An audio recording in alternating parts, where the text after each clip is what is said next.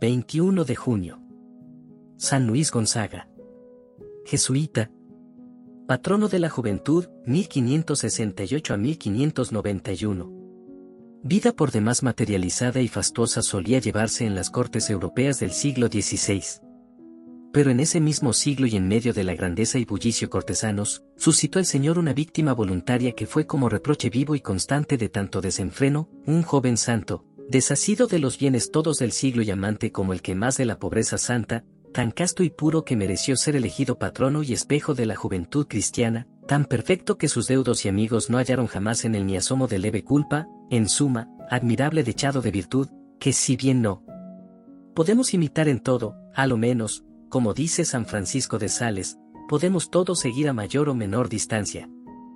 Luis nació el 9 de marzo de 1568 en Costiglioni, diócesis de Brescia, en Lombardia, y fue el primogénito de don Fernando de Gonzaga, que era marqués de Costiglioni y príncipe del Sacro Imperio, y pariente muy cercano de los duques de Mantua. Su madre, dama piadosísima, se llamaba Marta Tana, y era hija de Baltasar Tana, conde de Santena y señor de Chieri del Piamonte. Su niñez y admirables disposiciones. La marquesa, su madre, miró al hijo como depósito sagrado y puso empeño sumo en criarle en la piedad y santo temor de Dios. Desde que Luis comenzó a soltar la lengua, le enseñó a pronunciar los nombres de Jesús y María, a hacer la señal de la cruz y a rezar el Padre Nuestro, el Ave María y otras oraciones. Pronto dio el niño señales inequívocas de que estaba prevenido del cielo con singulares bendiciones, estando en su cunita, gustábale ya favorecer a los pobres, mostrándoles tanta compasión, que el ama y las criadas quedaban maravilladas. Su rostro era angelical y en extremo agraciado y amable. Cuantos le tomaban en brazos creían aupar y tener un ángel del cielo, y con solo mirarle se sentían movidos a devoción. Gran satisfacción sentía la marquesa al ver tan santas disposiciones en su hijito, no así el marqués, el cual, por ser soldado, hubiese gustado más de verle inclinado a las armas. Para despertar en el niño esta inclinación le llevó consigo a Casal, donde tenía que pasar revista a las tropas que, por orden de Felipe II, había de llevar a Túnez. Pensaba que con el continuo trato con los soldados iría Luis tomando gusto y afición a los ejercicios de la guerra. El niño tenía entonces cinco años. El mal ejemplo de la gente de guerra le impresionó un tanto. Pegáronsele algunas palabras algo libres que solía repetir sin entender lo que decía, pero, habiéndole avisado y reprendido su ayo, nunca jamás las repitió, antes bien huía de cuantos las pronunciaban qué desengaño tuvo aquí el marqués de Gonzaga. Aquel hijo suyo, heredero de tan ilustre nombre, llevaba más traza de llegar a ser eclesiástico que soldado. Gustábale más Rodolfo, su segundo hijo, por verle naturalmente inclinado a las armas. A los dos hijos llevó consigo a Florencia, para que se criasen en la corte del príncipe Francisco de Médicis, gran duque de Toscana. Dióles hallo, maestro, mayordomo y criados convenientes a su grandeza y noble alcurnia. Los días festivos solían ir a visitar al gran duque y jugar con sus hijas, una de las cuales, llamada María, fue más adelante reina de Francia. No pudo la marquesa acompañarlos a Florencia por estar harto ocupada en la crianza de sus hijos menores. Afligíale sobremanera esta obligada separación, y más porque en aquella corte de Toscana aún el mismo soberano vivía desordenadamente. Sin embargo, el niño Luis no solo no se dejó contagiar de los vicios de la corte, sino que en el tiempo que en ella estuvo, que fue algo más de dos años, adelantó extraordinariamente en el camino de la santidad. Sus recreos y entretenimientos eran solamente la oración y el estudio. Para triunfar más holgadamente del mundo, demonio y carne, tomó por patrona y abogada a la Inmaculada Virgen María, en cuyas manos puso alma, vida y corazón, haciendo ante su imagen, en la iglesia de la Anunciata, voto de perpetua virginidad.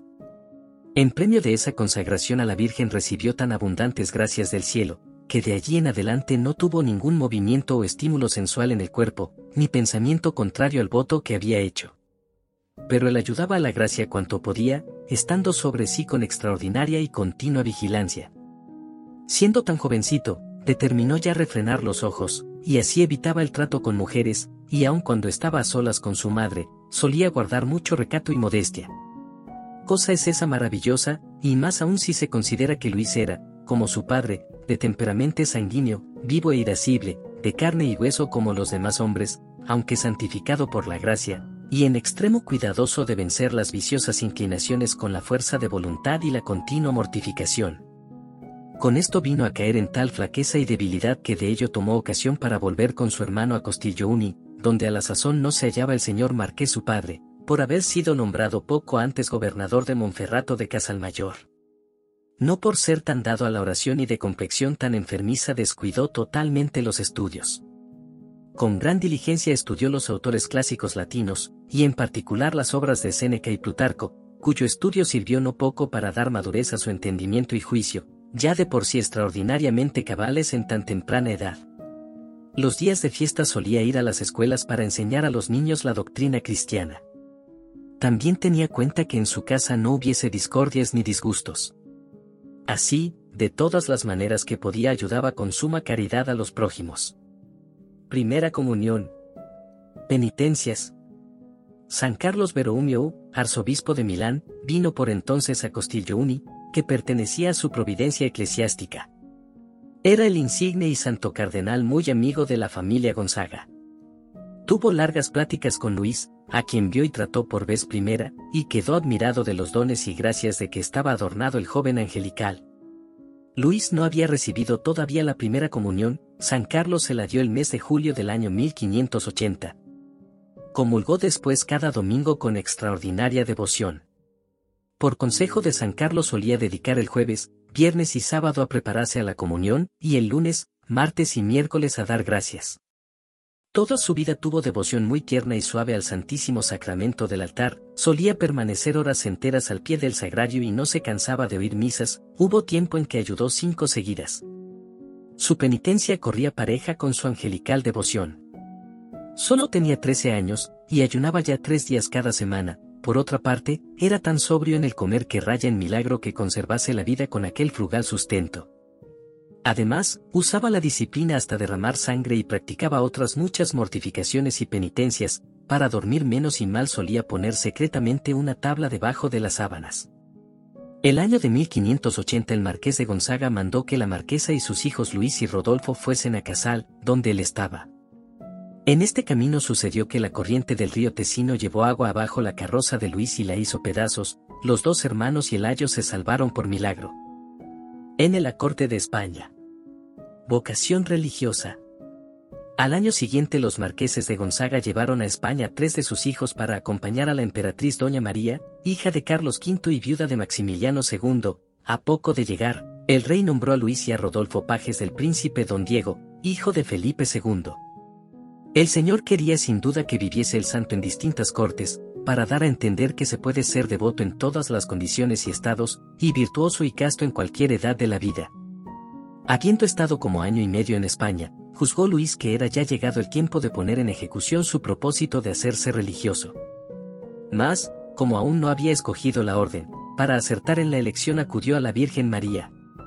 El día de la Asunción del año 1583 comulgó con extraordinaria devoción en el Colegio de la Compañía de Jesús de Madrid, para que el Señor le diese luz en negocio de tanta importancia. Mientras daba gracias, oyó una voz clara y distinta que le mandaba hacerse religioso de la Compañía de Jesús. Dificultades con que tropezó su vocación. Determinado estaba Luis a obedecer cuanto antes al divino llamamiento, pero duras batallas le aguardaban antes de llevar a efecto su propósito. Por la marquesa supo don Fernando de Gonzaga la determinación de su hijo. En la mente del marqués nació la sospecha de que su esposa quería desheredar al primogénito en favor de Rodolfo y así la despidió malhumorado. Lo propio hizo con Luis cuando fue a verle, a quien además amenazó con graves castigos. Llegó a Madrid por aquel entonces el venerable fray Francisco Gonzaga, general de una rama franciscana y primo del marqués. Llamóle don Fernando, le habló de los deseos de su hijo Luis y le rogó que examinase la vocación del muchacho. Dos horas duró la entrevista de Luis con el santo religioso, el cual, reconociendo que aquello venía del cielo, convenció a don Fernando, quien prometió a su hijo darle plena libertad para entrar en la compañía de Jesús, a su regreso a Lombardía. ¿Fue sincera aquella promesa? Cabe sospechar que no, pues hacía cuanto estaba de su parte para dar largas a aquel negocio. Desde Italia envió a Luis a visitar algunos príncipes en compañía de su hermano Rodolfo. El santo obedeció, pero dio señales del deseo que tenía de mayor perfección, yendo vestido de negro y hospedándose lejos del bullicio cortesano. En Pavía se alojó en el palacio de Federico Veroumio, que después fue arzobispo de Milán, y en Turín, en el de su pariente el cardenal de la Rubir, y no en la corte de Saboya. Volvieron a Costiglioni por septiembre del año 1584. Aquí dio otra vez el marqués terribles asaltos a la vocación de su hijo, ayudándose de un obispo, de algunos religiosos y del señor arcipreste, el cual tuvo que convenir en que el llamamiento era divino, y así lo declaró al marqués. Mas no por eso se rindió este, antes se indignó más todavía, y llegó a despachar de su lado a Luis con rudeza, cuando volvió a pedirle licencia para entrar en la compañía. Dijéronle por entonces que Luis se disciplinaba hasta derramar sangre. Esta noticia conmovió algo al marqués. Quiso hablar a su hijo y, como padecía grave reumatismo, se hizo llevar hasta el sentado en un sillón. En el fondo amaba y respetaba mucho a Luis. Prometióle escribir aquel mismo día a su pariente el cardenal Escipión Gonzaga, para que se entrevistase con el padre Acuaviva, general de la Compañía de Jesús.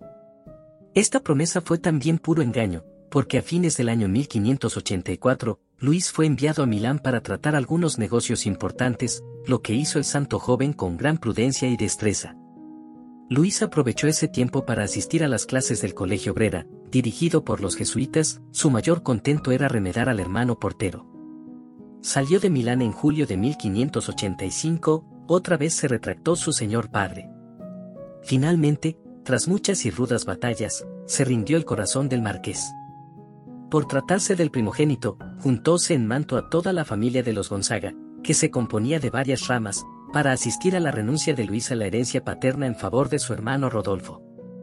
El marquesado de Costiglioni era feudo imperial, y así, para renunciar a él, necesitó Luis el consentimiento del emperador.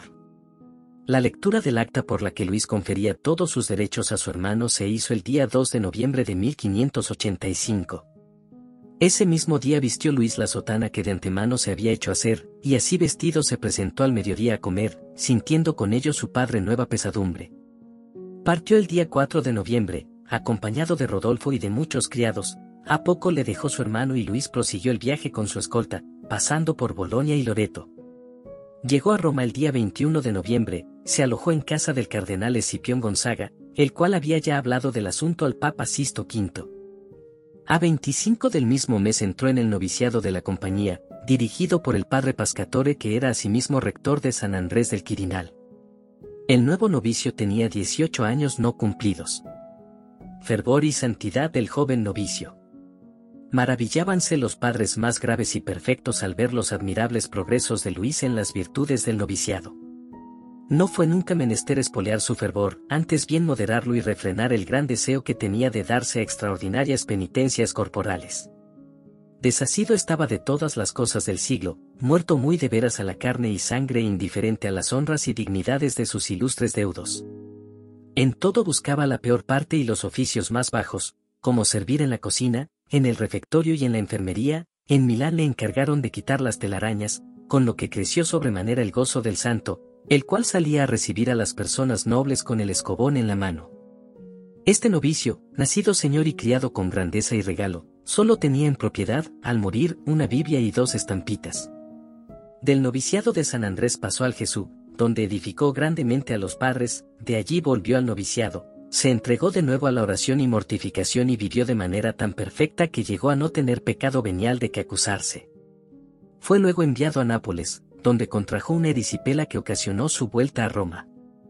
Profesó en la compañía el 25 de noviembre del año 1587, aniversario de su entrada en el noviciado, recibió la tonsura el día 25 de febrero del siguiente año, en la Basílica de San Juan de Letrán y las órdenes menores en cuatro veces, entre los días 28 de febrero y 28 de marzo. Ángel de paz. El amor al prójimo le obligó a dejar el retiro de la religión el año de 1589, para volver a su familia. Por consejo de San Roberto Belarmino, que era su confesor, aceptó Luis el ir a su casa para componer un reñido pleito entre su hermano el marqués de Costiglioni y el duque de Mantua, sobre el feudo del estado de Solferino. Al llegar a Costiglioni, todos salieron a recibir al Santo Padre Luis, como le llamaban, cual si fuese un ángel del cielo. Acertó Luis a reconciliar a los dos antagonistas, pero quedábale por arreglar otro negocio no menos delicado y dificultoso que el anterior.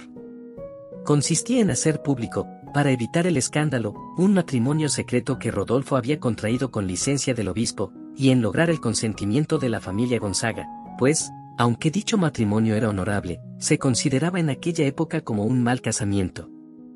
San Luis permaneció en Milán algunos meses. Allí tuvo revelación de Dios de que en breve le quería llevar a gozar de sí con los bienaventurados. Con esto volvió muy gozoso a Roma el mes de mayo de 1590. Su muerte y culto. Entretanto, hubo en Roma el siguiente año gran mortandad, causada por la carestía y el hambre. A pesar de su débil complexión, logró Luis licencia para servir a los contagiados. Pasados pocos días, enviáronle los superiores al Hospital de la Consolación que aún no estaba contaminado. Sin embargo, se le pegó el mal el día 3 de marzo de 1591. Ya desde el principio le dieron por muerto, y así cundió la noticia por las cortes de Italia. En Uni hicieron celebrar por él un solemne funeral. Con todo eso, Luis seguía con vida, aunque minado por una calentura lenta y tos fuerte. Entrando el padre provincial a visitarle, le preguntó, ¿qué se hace, hermano Luis? El santo respondió, Padre, vámonos al cielo. Los postreros meses de San Luis fueron de constante edificación para la comunidad y para él una larga preparación a la vida celestial. Finalmente, el día 20 de junio, repitió muchas veces que moriría aquel día mismo, pidió con insistencia el santo viático y, habiéndose despedido con gran sosiego de todos los padres y hermanos, tomó con su mano derecha una vela bendita y un pequeño santo Cristo con la izquierda, y, apretándolo con fe y mirando fijamente a una cruz indulgenciada, dio su alma santísima al Criador, al tiempo que invocaba el santo nombre de Jesús. A poco de morir San Luis ya todos querían tener reliquias suyas. Repartiéronse los cabellos del santo, pedacitos de su camisa y vestido y aún las plumas que había usado. Los padres le besaban la mano como si fuera sacerdote. Fue colocado en un ataúd en la capilla del Santo Cristo, y de allí, el año de 1598, por haber salido de Madre el río Tíber, le pasaron al lugar más eminente, Finalmente, el año de 1605, fue trasladado con gran solemnidad a la iglesia de Nuestra Señora, con un epitafio en que le llamaban ya Beato Luis, título autorizado a los pocos días por el Papa Paulo V. El año de 1600, el Santito, se apareció glorioso a Santa María Magdalena de Pesis, célebre por sus visiones, y de allí en adelante fue honrado como beato en el convento de los Carmelitas de Florencia. En cerca de 20 diócesis se abrieron ese mismo año procesos informativos sobre el santo. La comisión cardenalicia que, presidida por San Roberto Belarmino, examinó la causa de Luis se declaró no solo por la beatificación, sino también por la canonización del joven jesuita. A los dos años, el mismo cardenal presentó al Papa 31 milagros auténticos. Fue beatificado por Paulo V a 19 de octubre de 1605. El cardenal San Roberto Belarmino transformó en capilla el aposento donde murió San Luis. Más adelante se levantó en aquel lugar la iglesia de San Ignacio y a ella fueron trasladadas las reliquias de San Luis Gonzaga. Benedicto XIII le canonizó en abril de 1726, pero la ceremonia solemne se efectuó en diciembre a la vez que la de San Estanislao de Kotska, también jesuita, muerto el mismo año en que nació San Luis. En 1729, el mismo Papa Benedicto XIII declaró a San Luis, patrono de la juventud. También concedió especiales privilegios a la devoción de los seis domingos, en honra de San Luis Gonzaga. Finalmente, Gregorio XVI el año de 1842 extendió a toda la iglesia la misa y oficio propios del santo. Solemnísimos cultos se celebraron con motivo del segundo centenario de su canonización el año de 1926. Pío XI dijo misa papal en San Pedro de Roma el día 31 de diciembre del mismo año en honor de San Luis Gonzaga.